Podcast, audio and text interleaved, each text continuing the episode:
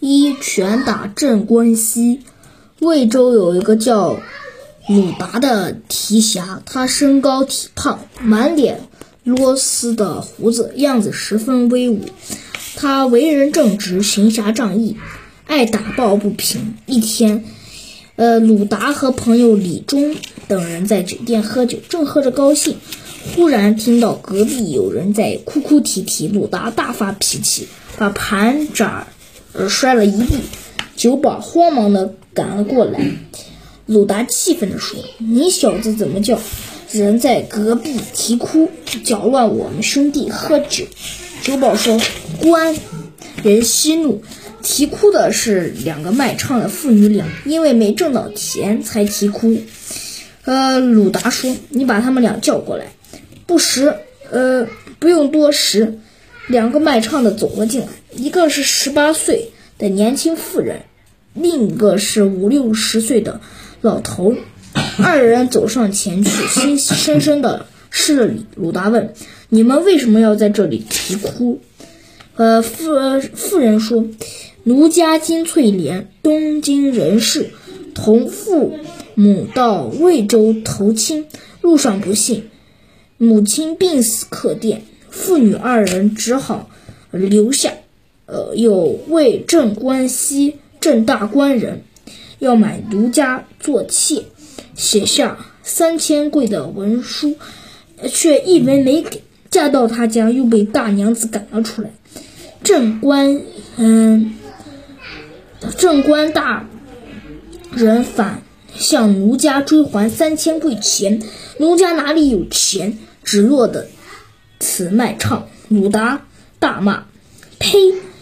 俺只说是哪个郑大官人，却是杀猪的屠正屠，也敢如此欺负人，我一定要收拾他。鲁达从怀里摸出五两银子给金老，说：“拿上当盘缠，你们父子俩回东京去吧。”呃，金老父女回到客店，结算了店钱，雇了一小辆车。收拾收拾行李，次日离去。鲁达怕郑屠追赶金老妇女，便奔肉店而来。郑屠的肉店有两间门，雇了十多个伙计。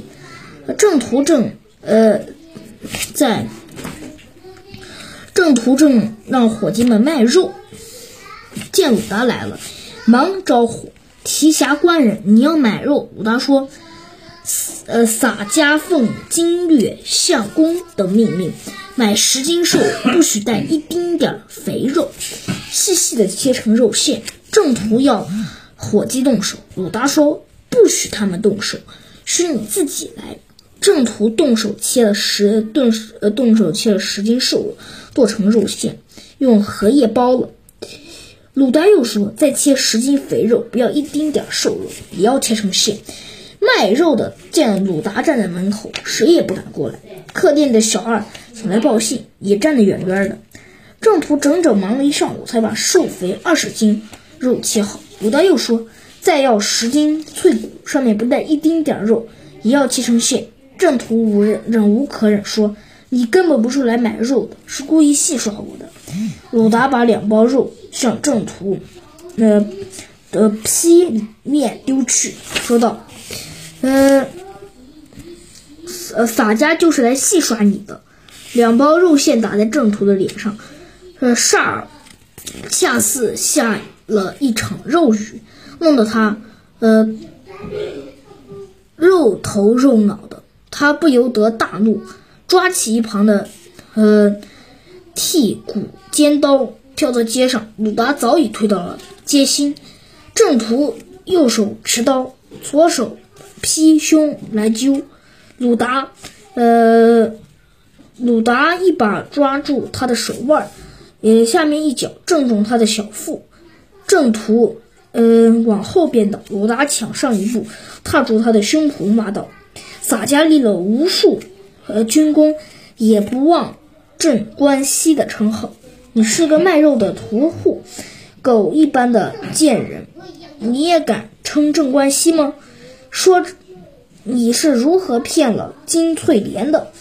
说着，呃，他，呃，照他的鼻梁上就是一拳，直打的鲜血直流。郑屠开始，呃呃，开始还还嘴，后来忍受不住，又哀求饶命。鲁达边打边骂，呃，眼看郑屠只有出的气，没有进的气了。鲁达想，不好，洒家只不过教训他一顿，没想到他不禁打，真死了还要吃官司，便说。你休要装死，回头再给你算账。鲁达回到住处，收拾收拾，一溜烟的走了。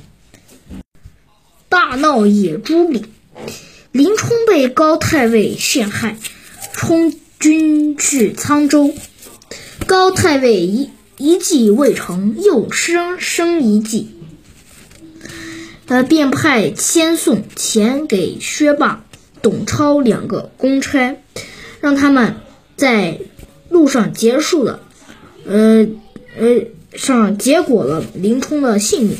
公差见钱眼开，急忙答应了。这天昏黄昏，三个人来到一个村店投，呃投宿。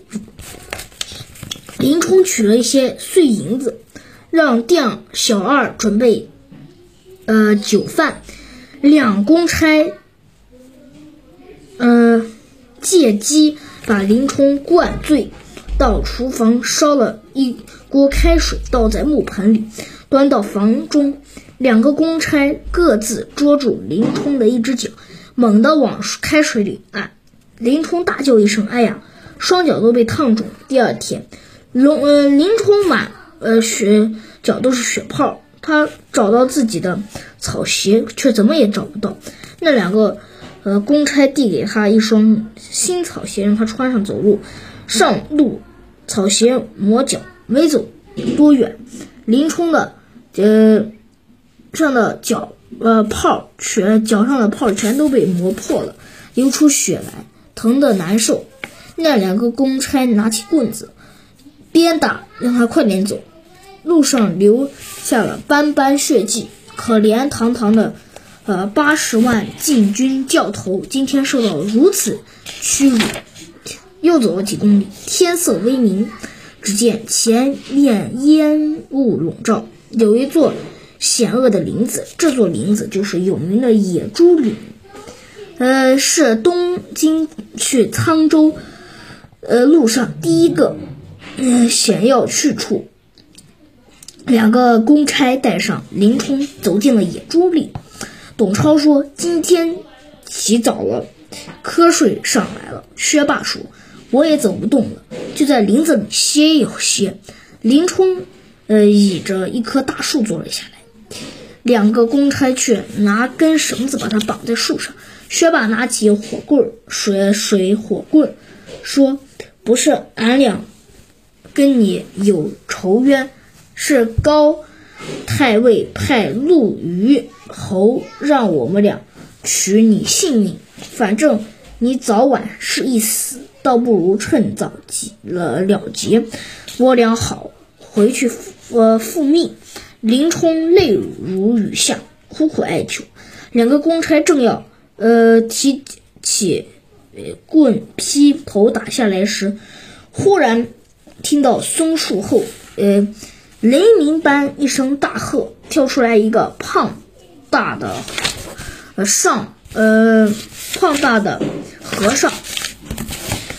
林冲睁眼一看，是鲁智深。鲁智深举起了呃禅杖，要呃打杀两个公差。林冲忙喊：“不可动手！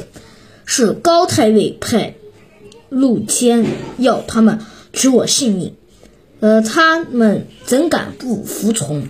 鲁智深抽出戒刀，割断绳子，说：“听说席地吃了官司，洒家又无呃处救你，自你呃发配沧州，我就远远跟着。昨天昨夜他装神弄鬼，烫伤你的脚，我就想打死他们，又怕客人多，是声。”张起来！今日一早，我便来到这里救你，正好要杀杀要杀你，我就先打死这两个小子，林冲又劝一阵，鲁智深说：“洒家不看在这兄弟的面子上，就把你俩剁成肉酱。”鲁智深雇了一辆车子，让林冲坐上，想走就走，想停就停。